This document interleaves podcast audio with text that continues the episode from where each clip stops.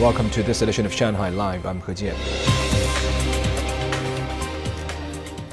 President Xi Jinping met his Russian counterpart Vladimir Putin at the Kremlin in Moscow yesterday. Xi's state visit will end tomorrow. Zhang Yue has more. A grand welcoming ceremony was held upon Xi's arrival. The two presidents had an in-depth and candid exchange on China-Russia relations and issues of mutual interest. Xi said he and Putin have stayed in close touch over the past 10 years. Xi said China follows an independent foreign policy and is firmly committed to strengthening strategic coordination with Russia. He added the two countries should deepen practical cooperation in various fields and strengthen collaboration in places such as the United Nations to boost their respective national development and be a bulwark for world peace and stability.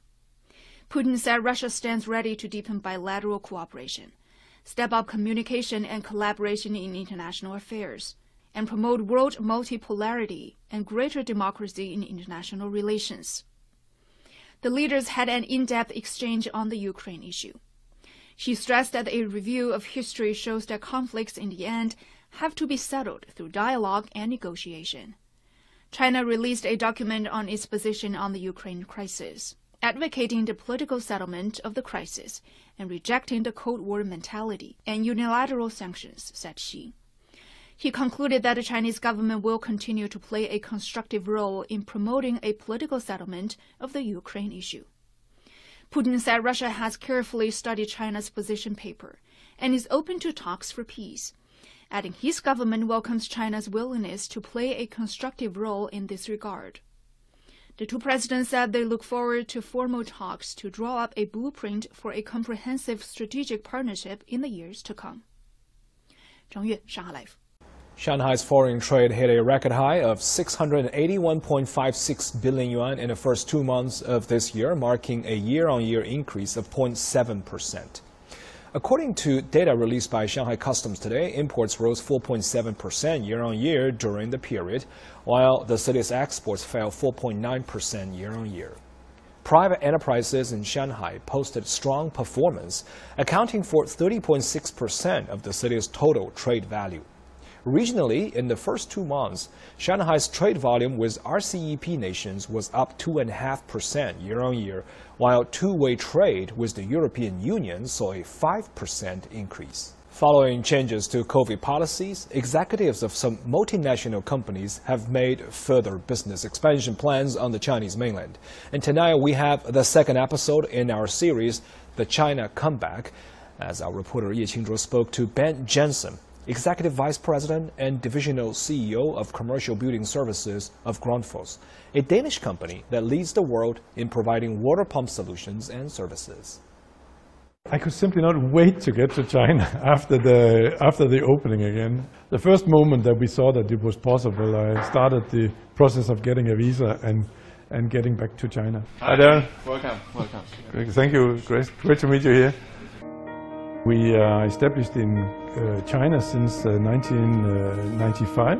Today we have uh, 1,800 super good, very dedicated employees in China. Oh, we've done uh, many, many, many projects. The Nest, Shanghai Tower, Disney Resort, yeah. I did come to China first time in uh, 1999 and I've been here many times in the past 25 years. Going out yesterday evening, we could also see that the, the restaurants are full again and it's, it's really nice to see that life is turning back to a normal.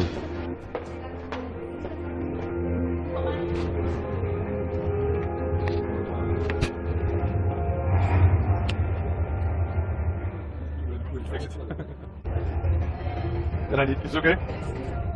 This is a very busy trip. First, we're doing a, a launch of a new product.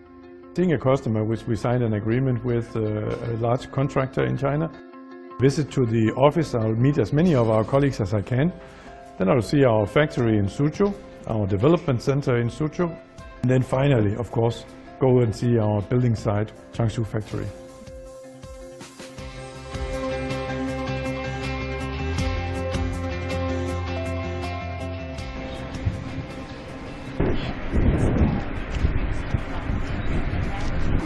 Lower. Yes, yes. And that also over the last few years, of course, experienced a great growth with our products in China. So we develop here in China for China. That growth and that demand which uh, the market has uh, been giving us, we need to follow up by also being able to supply. So we need now more capacity. Therefore, we are building this site here in uh, Changshu. A big part of our business in China is actually centered around Shanghai. Since 1995, the Yangtze Delta River has been a very, very uh, progressive area. A lot of development has been going on, but we are super dependent on other suppliers. So also in this region, we find a very big and professional set of sub-suppliers that supports us in building our business, where we can source the components and the parts that we need for us to build our product.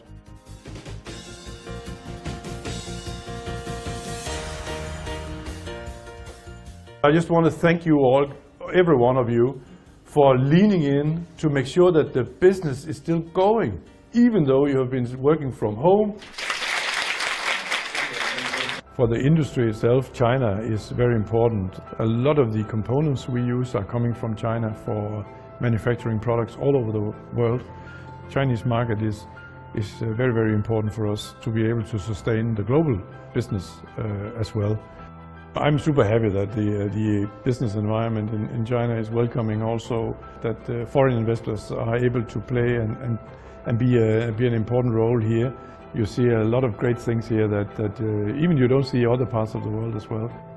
What I really like about China is the uh, energy level of the people here. Always wanting to progress and, and learn more and play a very important uh, role and uh, do things different. I like that energy which is here.